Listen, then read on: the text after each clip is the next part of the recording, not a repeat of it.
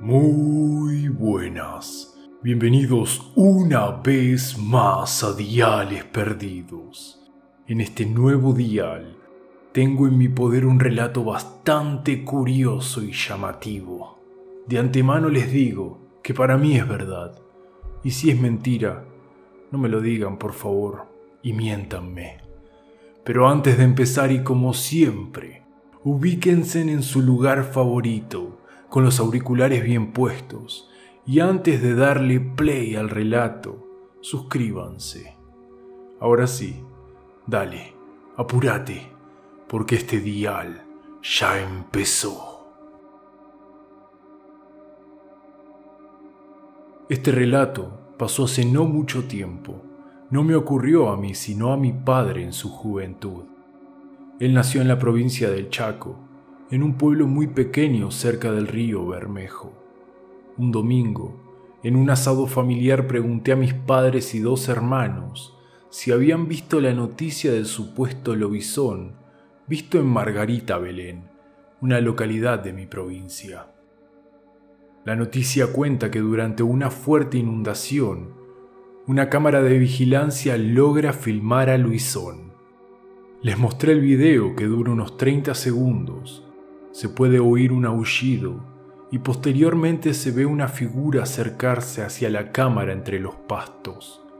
En una baja resolución se puede ver una cara deforme, una mezcla entre humano y lobo, olfateando y desaparece entre la maleza. Entonces, entre mi madre y hermanos comenzó un pequeño debate chistoso acerca de la veracidad de la noticia. Mis hermanos aseguraban que era mentira y se quejaban de la baja calidad del video.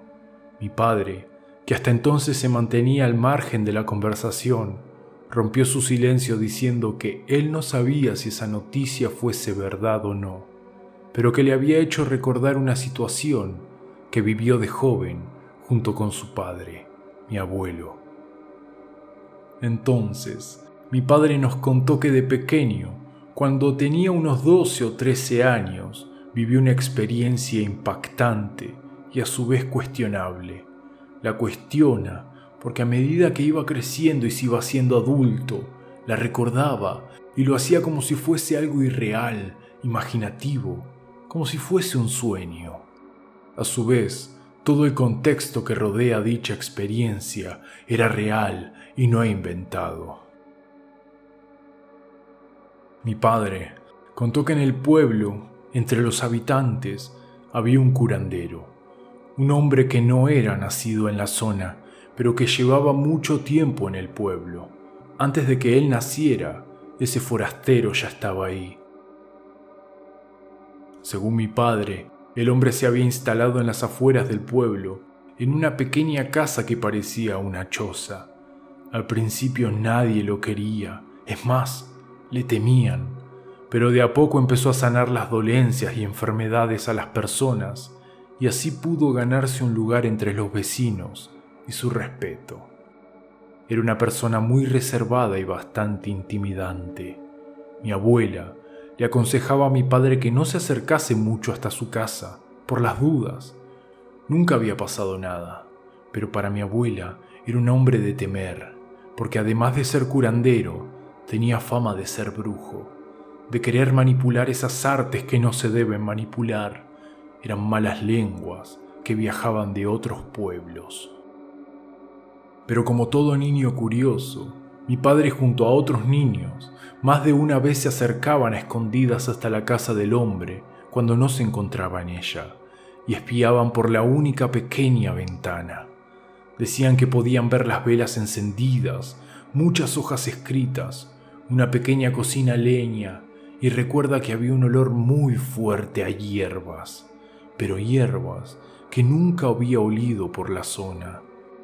La cosa es que mi abuelo una tarde comenzó con dolores muy agudos en el estómago, tan agudos que impedían que pudiese trabajar y estuviese tumbado en la cama todo el día. Se quejaba demasiado.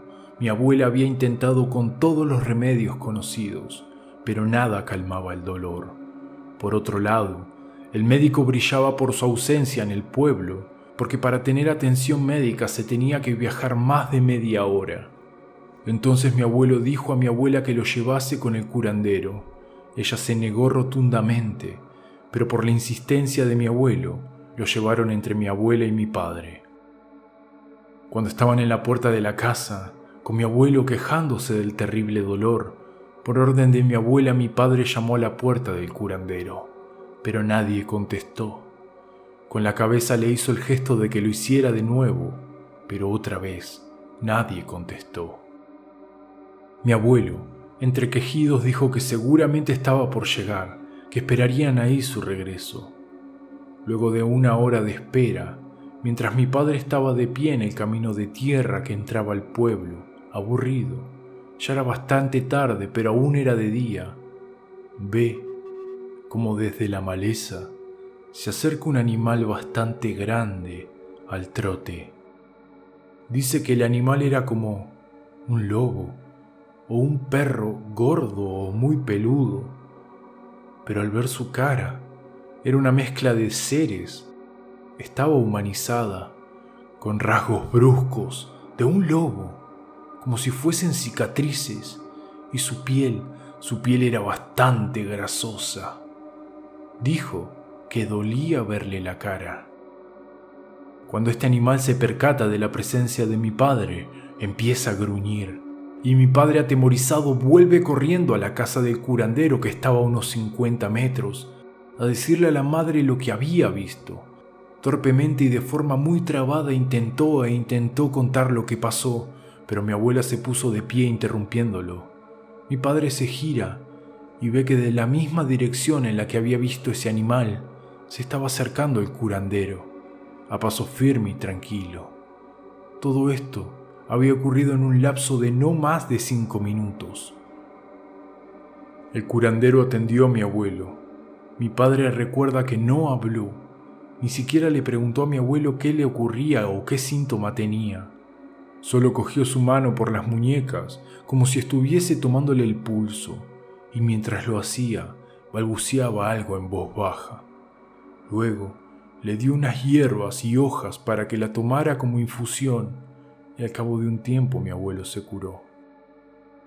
Pero mi padre, mi padre asegura que el curandero y ese animal que vio eran la misma cosa. Aseguran que los rasgos y las facciones del animal eran las facciones del curandero. Espero que hayan disfrutado este pequeño y corto relato, que para mí Tranquilamente puede ser cierto, les repito, si no lo es, miéntanme. Quiero enviarles un gran saludo y por favor, como siempre, suscríbanse. Así muy pronto los estaré contactando en otro. Y al perdido.